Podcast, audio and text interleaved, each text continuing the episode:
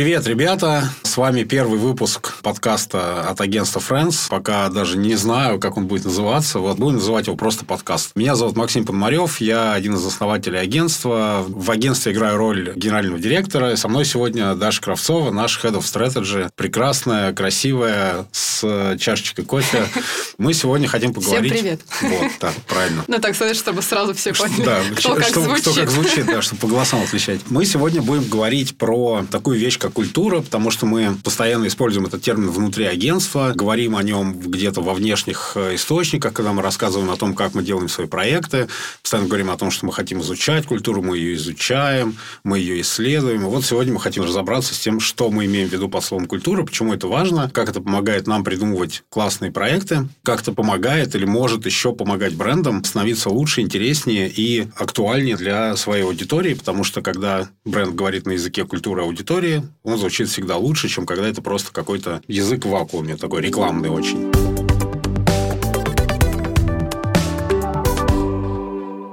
Даш, давай сначала разберемся с тем, что такое культура, что мы под ней имеем в виду, потому что, когда произносишь слово «культура», у людей в голове возникают образы mm-hmm. какие-то, связанные с массовой культурой, типа музыка, кино. Когда мы имеем в виду слово «культура», мы о чем? Смотри, мне кажется, что здесь мы очень специфично тоже понимаем культуру, у нас такое срединное понимание, и под культурой мы понимаем скорее набор из норм поведения, ценностей и установок человека, то есть которыми он, в общем-то, пользуется в течение своей жизни жизни. То есть, грубо говоря, как он воспринимает разные культурные категории с ним связанные. Под культурными категориями я имею в виду, не знаю, красота, успех, например, вот такого рода культурные mm, категории. То есть более общие такие понятия, как бы в каком-то смысле. Ну, есть... ну да, да, да, да. То mm-hmm. есть через их призму, как он вообще видит себя и понимает свои смыслы своей жизни, как он вообще действует каждый день. Mm-hmm. Могу привести примеры. О, давай, давай. Примеры всегда классно. В какой-то момент э, у нас тоже был большой курс, на котором мы довольно подробно разбирали категорию успеха. Это тоже, мне кажется, довольно культурная категория. Mm-hmm. И в разное время, там даже если мы не берем столетиями, а даже пятилетками, представление об успехе, оно, очевидно, трансформировалось. И мне кажется, в какой-то момент успешным человек был тот, который, может быть, пять лет назад полностью 24 на 7 отдавался работе, не спал, выходные напролет этим занимался. И это был некоторый ответ на представление об офисных э, сотрудниках, планктоне, которым, наоборот, неинтересно было то, что они делают, которые вот работали, не знаю, mm-hmm. с 9 до 6.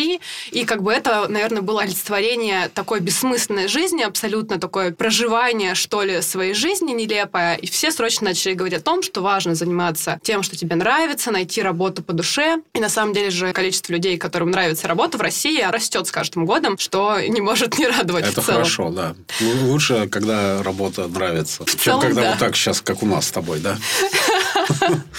Да, но и как бы если возвращаться к представлениям об успешности, то было вот это представление, да, которое в некоторой степени, наверное, сформировало человека, который действительно полностью дает себе работе, и это как бы всем аукнулось. А в какой-то момент все стали понимать, что невозможно 24 на 7 работать, потому что это грозит тебе ухудшением здоровья, стрессом, напряжением, и, не знаю, очень важно отдыхать. Появились такие другие культурные понятия, как пресловутый work-life balance, mm-hmm. не знаю, embodiment, работа со стрессом, личные границы, где ты определяешь, где у тебя работа, где у тебя личная жизнь, потому что это тоже, как мне кажется, некоторый ответ на новые представления. Угу. Вот. И это такой, мне кажется, даже в некотором смысле способ регулирования нормализации человеческой жизнедеятельности, в общем-то. Ну, общество в целом, а. да. да ну, вот но, это, но это же формируется под влиянием чего-то. То есть, когда создается определенная культура, угу. на нее влияют другие... Ну, то есть, вот если ты говоришь культура успешности, да, угу. то есть, есть некое понятие, да, как бы социальной, не знаю, или социологическая успешность, которая состоит из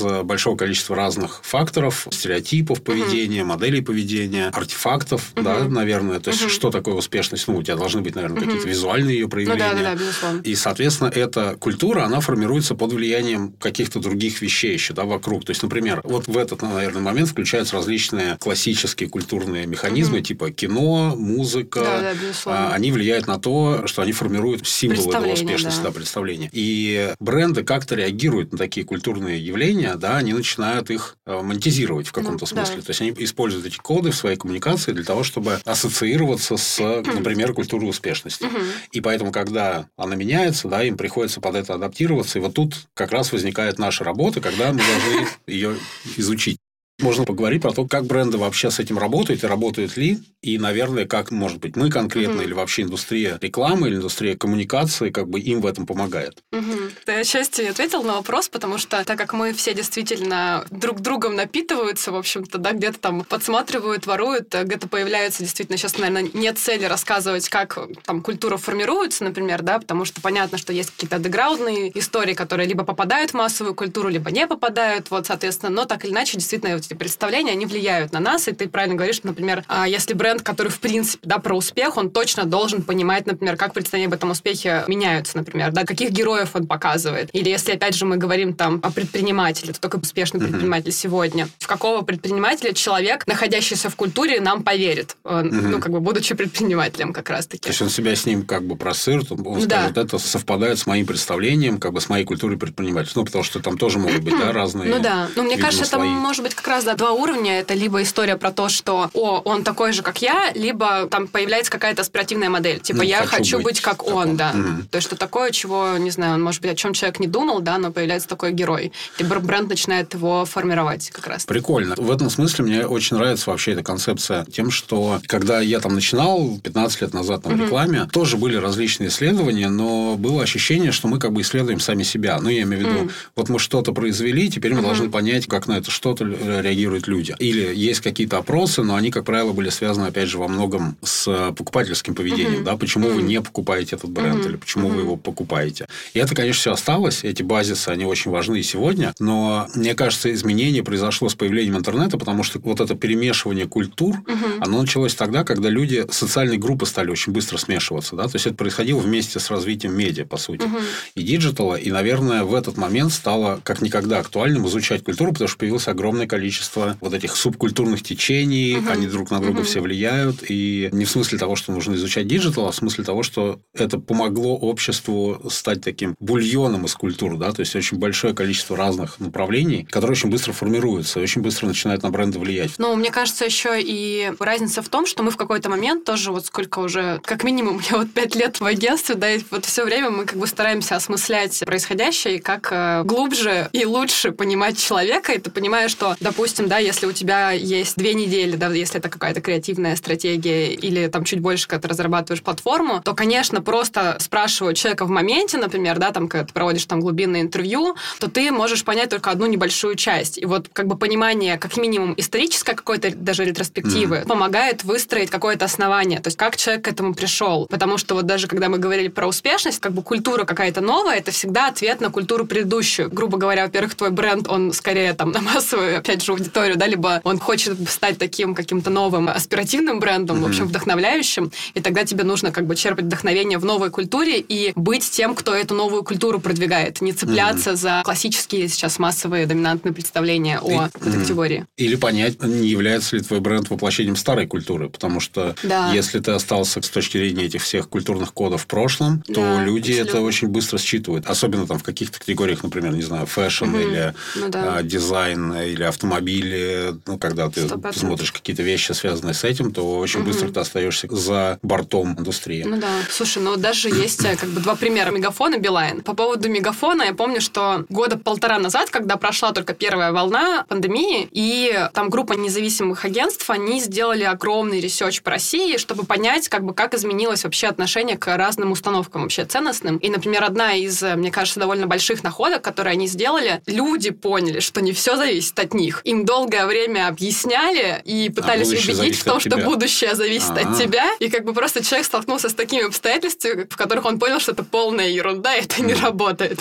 Не всегда, да, будущее зависит от тебя. Ну да, да, да. И поэтому, мне кажется, опять же, понимая, что меняется этот культурный контекст восприятия, ты тоже должен чекать и понимать, как про это говорить. Либо добавлять это, либо понимать, как ты про это говоришь в новом контексте. Угу. Насколько твое сообщение релевантно... Вообще культуре а, вообще актуальной, в которой он находится. Потому что, да, мне кажется, очень часто мы, как индустрия и бренды, мы бежим по инерции вперед, то есть мы как бы что-то создали, нам кажется, что это работает, потому что мы получаем сигналы не из тех мест. То есть мы как бы всегда немножко с запозданием реагируем на то, что происходит в обществе. И это, наверное, самая большая проблема рекламной индустрии, угу. да, потому что мы не идем в ногу с ней. То есть мы все время реагируем на секунду позже, да, вот э, там уже что-то случилось, и когда это становится массой, мы только угу. тогда начинаем на это реагировать. И в этом плане, особенно с точки зрения сообщений брендов, да, угу. когда мы говорим не просто про какие-то там арт-директорские приемы, например, да, или какие-то ну, ме- мемы, там, да, про угу. тактику, да. Угу. Здесь все понятно. Здесь мы более-менее уже научились как-то реагировать быстро. А вот когда речь идет про глобальные, как бы, смысловые конструкции, вот тут мы иногда можем запаздывать. Угу. И, наверное, когда мы смотрим какие-то классные компании или обращаем внимание на какие-то бренды, которые нам кажутся крутыми, они нам отчасти кажутся крутыми еще и потому, что они, наоборот, опережают эту историю. Угу.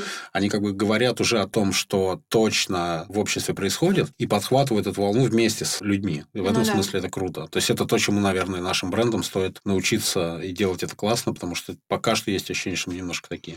Ну, вообще, да, вот недавно тоже мы обсуждали со стратегами, у нас периодически проходит раз в неделю Strategy Lab, в общем, где мы пытаемся и разбирать свои работы, и, да, чужие работы, и тоже пытаемся как-то свою работу осмыслить, и вот в том числе мы, по-моему, недели две назад обсуждали актуальную роль рекламы вообще в культуре. Есть желание вообще тоже, может быть, сделать отдельный подкаст или встречу на эту тему. А, вот. Но в целом, да, мы говорили о том, что как раз-таки реклама становится, ну, в общем, ретранслятором, наоборот, возникающей культуры. И это классно. То есть, когда ты как бренд повторяешься то, что делают уже другие бренды, и то, что находится в популярной культуре, используя известных селебрити или известные песни, то ты как бы ничего нового не создаешь, ты просто повторяешь это, и поэтому в том числе, естественно, человеку неинтересно. То mm-hmm. есть для него это не как предмет, из которого он сможет подчеркнуть что новое. Mm-hmm. Опять же, если мы говорим даже про массовую аудиторию, например, да, ну как же, там нас не поймут, например, да, но ты как бренд, мне кажется, всегда должен немножко рисковать и предлагать своей аудитории что-то новое, допустим, с чем она, наоборот, еще не знакома. Ну, это как минимум помогает привлечь э, внимание. Это там один из первых факторов, насколько с точки зрения даже классической, не знаю, модели, которую преподают в вузах, mm-hmm. которые mm-hmm. уже, э, наверное, всем кажется очень устаревшей, вот это AIDA, mm-hmm. да, как бы attention, mm-hmm. это первая mm-hmm. буква. Ну, то есть, mm-hmm. без привлечения внимания, как бы все остальное может и не работать. Ну да, и вот тут, знаешь, как бы тоже очень важный момент, у меня такая э, сразу метафора рождается, что если мы останавливаемся на привлечении внимания, то ты можешь в какой-то момент просто превратиться в клоуна, который пытается какими-то всякими способами, этим, в общем-то. Да, да, ты привлекаешь внимание, но ты его не способен удержать, потому что ты ничего не предлагаешь интересного, ценного, нового и так далее. Это правда, да. Ну, это в контексте вот использования различных, там, ты приводишь пример, например, там, селебрити, да, или каких-то известных, mm-hmm. не знаю, музыкальной композиции mm-hmm. там, и так далее. Понятно, почему бренды к ним обращаются, именно к популярным уже на волне как бы находящимся людям, потому что для них это safety option, да, то есть это как бы история про то, что используя этого человека, я точно получу медийный mm-hmm. охват. То есть там mm-hmm. в основном как бы рулят цифры скорее, чем, например, а, оценка этого человека или этого героя или там этого mm-hmm. селебрити mm-hmm. через призму бренда. То есть насколько он совпадает с моим брендом, насколько он придает ему какую-то еще грань, да, то есть раскрывает его с какой-то другой стороны. Это же тоже важно, да, то есть насколько мы вин-вин ситуацию создаем. Потому что в основном, да, медийно мы выигрываем. Это понятный такой медийный как бы рычаг. То есть вот есть какой-то сценарий без селебрити, ставим селебрити, опа, и у нас сразу пошли там какие-то охваты. Слушай, для меня это просто боль, потому что для меня, если бренд выбирает одного селебрити, то это просто, ну не знаю, мне кажется, это наркотики. То есть, типа, ты вкалываешься, быстро делаешь инъекцию, ты получаешь быстро boost, и также быстро ты скатываешься вниз, когда ты отказываешься от него, потому что ты, по сути, складываешь все свои яйца в одну корзину, ну, да. в общем-то. Ну, бренд Билайн, который недавно обновился, и который мне лично очень понравилось, что они сделали это через их же слоган, который является, по сути, их бренд Qs очень угу. сильным, и люди про него помнят. «Живи на яркой да. стране» угу. – это вещь, которая использовалась там много лет. Угу. И то, что они обыграли свою новую компанию, можно назвать это ребрендингом. Угу. Для меня это просто, ну, по сути, обновление, да, угу. как бы бренда, его актуализация на сегодняшний ну, да, день. Да. А, они круто сделали это через слоган. И там была самая ирония, да, прекрасная сцена со Светлаковым на старой стороне. Да, ну, как да. бы это очень круто. Мне кажется, очень классно, что они на это пошли, что они как бы не стали стесняться своего прошлого. Да, мы показывали много лет вот этого человека, этого героя, как бы, ну,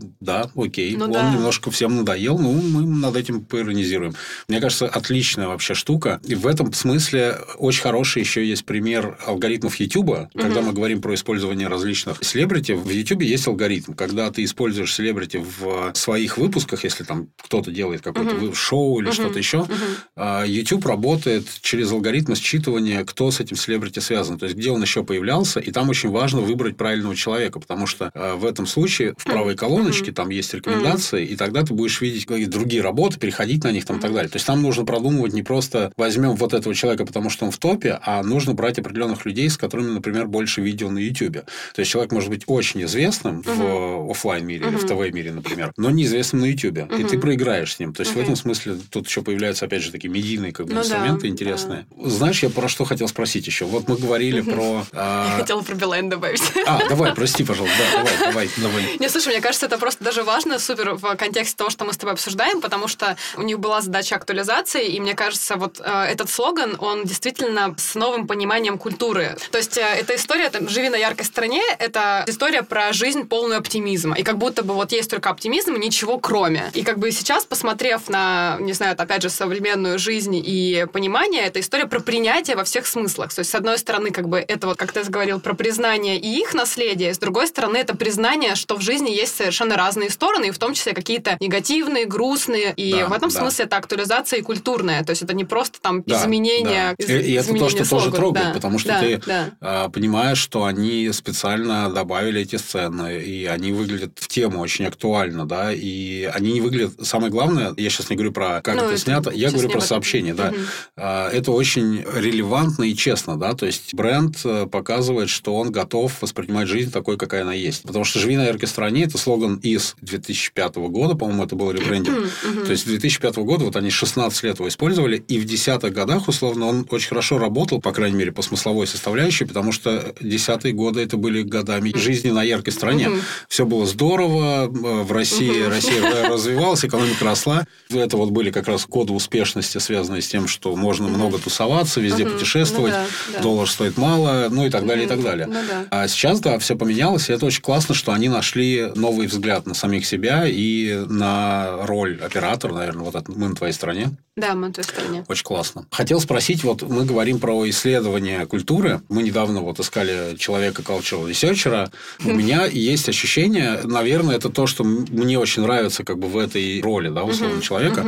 Это мне очень напоминает этнографию, да, то есть это уже не просто социология, ну, как бы такая вот опросы, да, там что-то опросили у людей, там узнали какое-то общественное мнение, а, а это напоминает этнографические экспедиции, да, по сути, потому что ты не просто должен узнать, что люди думают, а ты должен узнать то, что они тебе никогда не расскажут, но то, что на них влияет. А, давай, может быть, поговорим о том, как может культурный researcher или вообще как бы изучение этой культуры помочь, например, креативу становиться более точным, интересным, прикольным. Во-первых, это была целая история, потому что позиция cultural researcher ее просто не существует как таковой. Вот мы ее вообще придумали, наверное, и получили какой-то огромный шквал вообще откликов. Во-первых, про что хочется сказать. А сколько, сколько к нам Типа пришло? 100 человек написали нам мотивационные письма, и еще как бы у нас тоже была достаточно нетривиальная задача разобрать мем свой любимый, что mm. тоже типа супер зашло, все такие, что? Это прикольно. Когда на тестовом задании мне предлагали типа сделать декомпозицию мема. Вот. И, ну, как бы действительно очень крутые работы мы получили, очень глубокое вообще понимание, и точно понимаешь, что люди с академическим бэкграундом, у них совершенно другой склад ума. И в этом смысле вот э, у нас тоже были едкие комментарии на тему того, что ой, а чем у вас там стратеги занимаются тогда?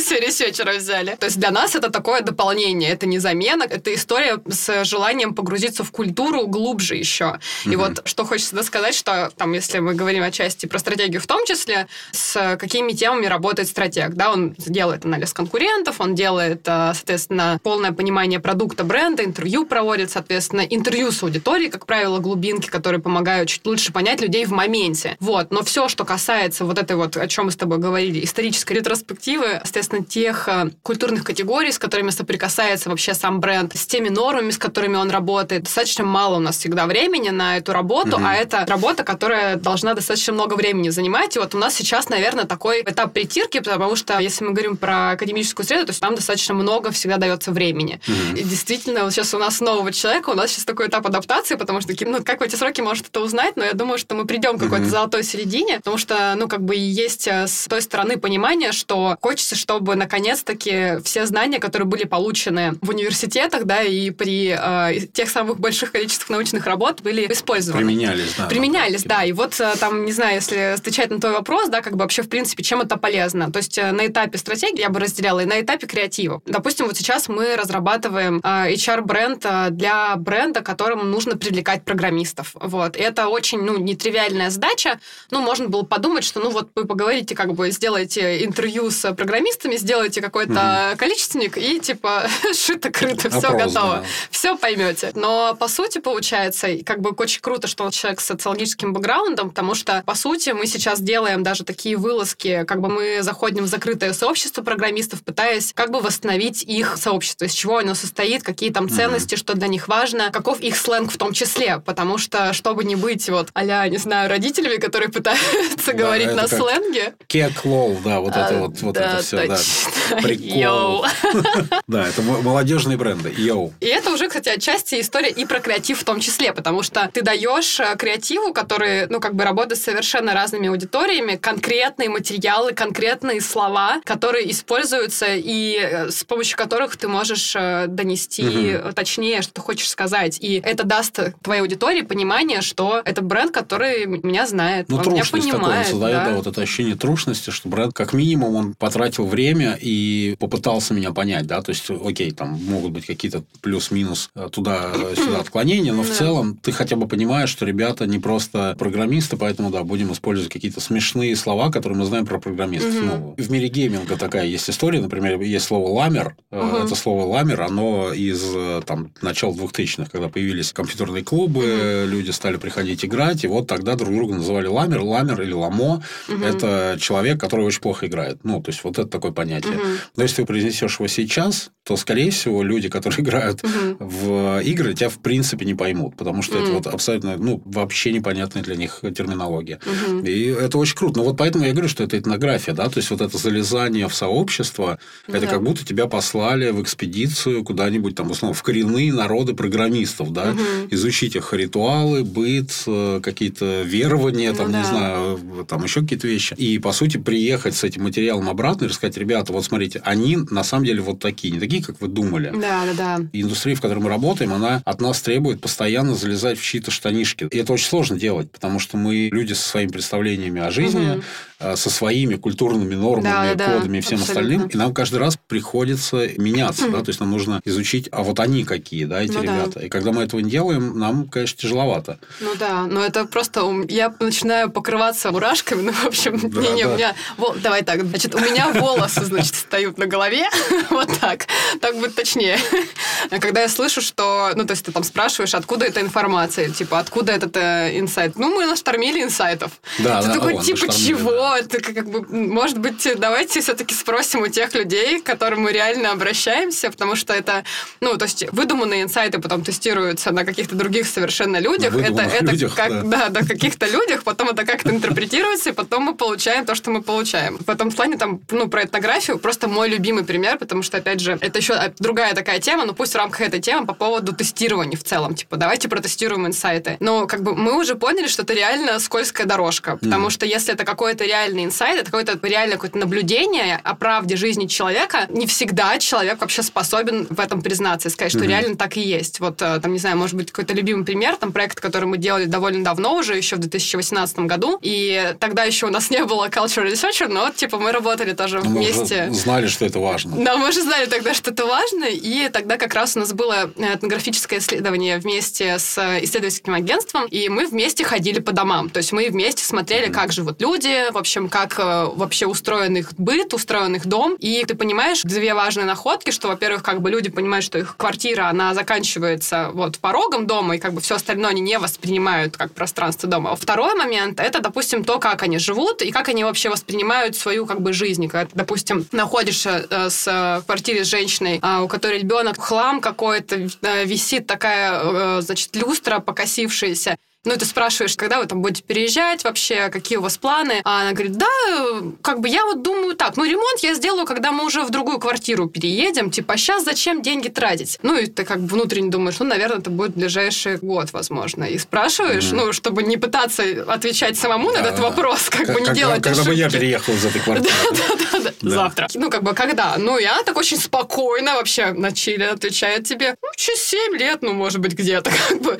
Такой горизонт планирования, вот, и ты понимаешь, что в этом смысле человек, во-первых, как бы у него очень долгосрочная стратегия, во-вторых, его сейчас да. совершенно не парит, как у него устроен э, дом. И когда ты говоришь, что, например, там, не знаю, внешняя среда каким-то образом на тебя влияет, что говорит, чего? Нет, конечно. Когда ты ему говоришь, что вы не можете, не знаю, организовать, например, пространство своей квартиры так, чтобы вам было удобно, комфортно, уютно, естественно, тебе скажут, что чего? Не, очень комфортно. В смысле, типа, все супер вообще. Ну, это, кстати, действительно, у меня вот двое детей, и мы, у нас была такая история с диваном.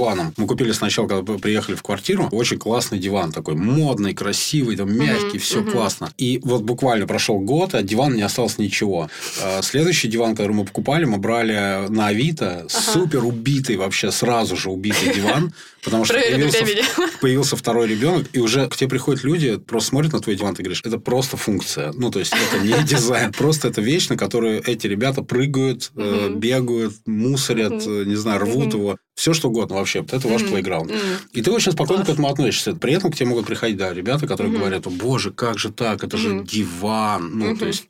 диван. Да, это просто диван, ну и все. Это очень классно. Вот эти вот находки, они на самом деле иногда, вот я как креативщик mm-hmm. в, прошлом а, могу сказать, что они очень сильно помогают даже на уровне сценариев, когда ты придумываешь какие-то вещи и знаешь вот эти вот штучки, ты можешь очень классную сцену какую-то придумать вокруг них, и она будет прям вот максимально точной. Я помню, mm-hmm. как креативщик, вот меня поразила работа для стирального порошка, но у mm-hmm. нас он, по-моему, называется Ариэль, что-то вот, mm-hmm. ну, да, okay. стиральный порошок X, знаменитая компания Dirt is Good. Uh-huh. И там же прекрасный вообще инсайт, положенный в основании, что мама не любит стирать одежду детей, а дети, естественно, пачкаются постоянно. И инсайт очень простой, что на стыке mm-hmm. вот этой проблемы, mm-hmm. то есть мама как бы понимает, что ребенок будет пачкаться, с другой стороны, постоянно mm-hmm. запрещает ему это делать mm-hmm. для того, чтобы не стирать самой. Из-за этого у нее возникает чувство стыда внутреннее. И они вышли с прекрасной компанией Dirt is Good и сказали, ребят, грязь это круто, потому что ребенок через вот эти угу. игровые механики, угу. он изучает мир. А вы не переживайте, мы угу. вам поможем. То есть, вот у нас есть наш продукт, блестящий в интеграции продукта, как бы отличный инсайт. Ну, да. И, скорее всего, если бы они пришли к вам и спросили, а, не стыдно ли вам? Ну, скорее всего, они бы получили, что мне, ну, я там за своего ребенка вообще порву любого. Ну и так далее. Но при этом внутреннее ощущение другое. Слушай, вот еще, кстати, мне кажется, тоже важная тема, потому что, ну, типа, всегда, мне кажется, вот это вот наблюдение, я бы его так скорее называла, оно сильное или не сильное именно в контексте, именно в связке с брендом и в контексте культурном, потому что, например, опять же, если мы говорим про вырванный из контекста фразу, то есть ты на него можешь посмотреть, типа, и чего. И в этом плане вот тоже есть очень супер свежий пример, это, по-моему, Канны как раз этого года. Не помню, бренд, он в России не представлен, в общем-то, они производят дижестивы. Во-первых, они поняли, изучая категорию, что дижестивы уже как бы никому не сдались. В общем-то, типа mm-hmm. все поели, разошлись. А это, если я правильно понимаю, что говорят напиток, который после как бы еды уже выпивается. Да, аперитив это до, а да, дижестив, дижестив это, после, это, соответственно, после. Культура дижестивов, все, она уже отмирает. Вообще никому mm-hmm. непонятно, зачем это надо. И, То есть, а... это вот эти, имеется в виду вот эта зона полчаса после ужина, да, когда да. ты такой сигарный клуб. Типа в России был. вообще mm-hmm. ее никогда не было. Но и, соответственно, в Европе, если я правильно помню, вот сейчас э, может мне поправить. Ну, короче, по-моему, это в Италии. Ну, то есть, по-моему, угу. вот там как бы эта культура была, но ну, вот сейчас... таких культур в Италии, да. И вот сейчас она просто отмирает. И, по сути, как бы они поняли, что им нужно актуализировать, в общем-то, эту культуру. Угу. Найти причину, по которой люди начнут оставаться и, соответственно, выпивать. Угу. Но, как бы, ты можешь пойти простым путем, три по цене двух или еще что-нибудь да. в этом духе. Или просто рассказывать, что у нас самые вкусные дижестивы. Но работает ли это на... Это не меняет модель это поведения. Меняет вообще. Да, это да. не работает. То есть какой мотив-то? Зачем мне это надо? И они нашли очень простое наблюдение. Допустим, если делать опросы, например, важны ли вам отношения с близкими? Все такие, да. Второй вопрос. Много ли вы проводите времени с ними? И вот тут начинаются вопросы. И как бы, возможно, ты получишь на опросах либо, ну да, как бы какой-то социально одобряемый ответ, либо да, но хотелось бы чуть больше, который тебе, в принципе, ничего не даст. И когда они, по-моему, заморочились и прямо посчитали, то они, конечно, увидели катастрофические цифры. Ну, грубо говоря, там, сколько ты проводишь времени, там, не знаю, со своими родителями, к примеру, mm. там, в месяц, и там увидели, что это цифра, там, не знаю, пара часов, например. Много это или мало, непонятно. И они решили это сравнить э, с тем количеством времени, которое ты проводишь в социальных сетях. Mm-hmm. Вот. И, соответственно, вот тут вот это уже на сравнении э, становится, конечно, просто ужасающим, да. когда ты понимаешь, ну, вроде бы как на Инстаграм нашел ты три часа да. в день, а Моя часа... мама это Фейсбук, да. Да, да, да, понимаешь? И вот это уже становится чем-то, что тебя как-то задевает. И вот они, собственно, и привязали эту мысль о том, что дижестив – это не способ просто выпить еще один напиток после, угу. вот, а увеличить времени угу. вместе, да. Да, это отличная история с контекстом, потому что вот эта история про «я провожу мало времени со своими родными, мне хотелось бы больше», это вот я прям вижу эту строчку в брифе, в графе инсайт, это то, что креативщики часто считают вот этими ужасными инсайтами, которые вроде бы про человека, но тебе не дают ровным счетом ничего. То есть, они не помогают тебе найти направление направление да. для идеи. Это просто некий угу. факт из жизни, который... Угу. И что с ним делать непонятно, да. А как туда встроить продукт дежестива? Ну, то есть, типа, пойди выпей с папой просто так, да. То есть, вот у тебя начинается метание в сторону, и да, круто, когда вот исследовательская команда доходит вот до этого уровня понимания, типа, а почему так происходит, да? С чем это можно сравнить? То есть, инсайт заключается в чувстве стыда этих людей, по сути, да, что они его испытывают, но при этом нигде его не показывают. При этом они хотят, как мы все хотим быть social, как это... Responsibility. Да, есть appreciated, да, то есть мы все хотим быть лучше, чем мы есть на самом деле, вот, но говорить мы об этом не любим. Круто. А, слушай, давай в завершении, у нас осталось там буквально пару минут, поговорим про то, чего не хватает сейчас. Есть же целая индустрия research а, да, исследовательская.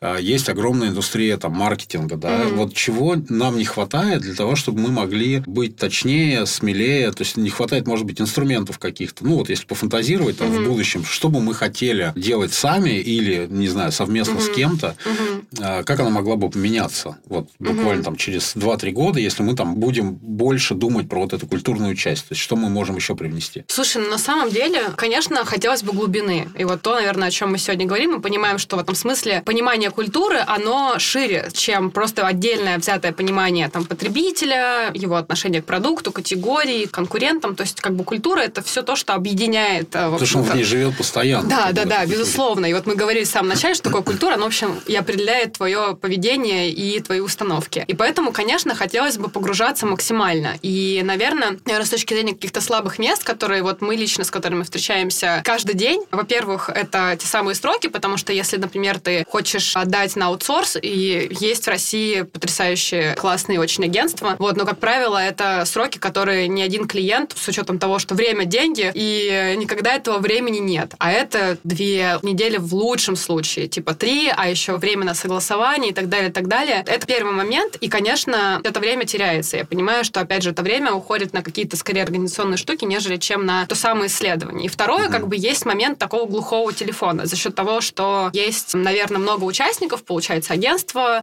мы, как а, другое агентство, которое занимается, например, стратегией клиент, часть информации теряется. И, опять же, а, с чем мы часто сталкиваемся, допустим, ты можешь получить довольно даже объемное исследование, но, возможно, я вижу, наверное, такой нюанс, если у исследовательского, например, агентства э, нет какого-то плотной работы с клиентом или со стратегией, понимания конечного результата, опять же, mm, с одной зачем, стороны... Как бы это делать? Да, зачем это делать? Как с точки зрения стратегии, так и дальнейшего креатива, то сложнее принести какую-то информацию, которая реально будет релевантна mm-hmm. или полезно. И в этом случае, наверное, допустим, задают вопрос, типа, почему там, не знаю, в агентстве там так много времени уходит, а вы можете там оперативно это раскопать, что у тебя уже глаз наметан, ты уже как mm-hmm. бы знаешь, э, что тебе искать и что тебе может помочь, а на что ты просто как бы забиваешь, для тебя это не новая информация, ты уже mm-hmm. это 150 раз был в курсе, не знаю, по другим проектам, по другим брифам, поэтому у тебя в этом смысле наметанный глаз. Ну, опыт, да, уже. Ну, да. Ну, прикольно. Ну, вот, мне кажется, первую проблему можно решить, ну, на мой взгляд, такой проактивной истории. Вот, когда мы говорим про вот эти mm-hmm. социально-философские, условно, понятия, mm-hmm как коды роскоши, или коды карьерные, или коды образовательные, или коды поп-культурные, они же не так быстро меняются, да, то есть mm. там течение как бы медленнее, да. Ну, в тактике они меняются быстрее, то есть их какие-то косвенные признаки могут меняться быстрее за счет появления новых медиа. Mm-hmm. То есть сегодня TikTok, наверное, в среде а, молодой аудитории является одним из кодов успешности, да, если ты успешный TikTok-блогер, ну, многие мечтают, по крайней мере, это такое внешнее mm-hmm. ощущение, жить mm-hmm. в этих TikTok-хаусах, там, mm-hmm. быть блогерами, для них это один из карьерных... Ну, одна из моделей, да. Да, одна из моделей карьерного развития в каком-то угу. смысле. Вот эти признаки, они могут меняться, но внутренние какие-то как бы такие глубинные ДНК угу. этих а, социальных установок медленнее меняются. Угу. И вот изучая их проактивно, да, условно, наверное, мы можем снимать эту проблему двухнедельных или трехнедельных сроков, потому что когда тебе приходит клиент с брифом продуктом, и ты понимаешь, угу. какую зону он собирается ну, занимать, да. тебе гораздо проще его туда встраивать, потому что понимаешь, вот глубинные коды, они вот такие в этой пятилетке, да, условно. А тактически вот они такие. Вот тактически можем быстро посмотреть, потому что как бы это тот срез, который мы видим да, вокруг себя, и можем его быстро проанализировать.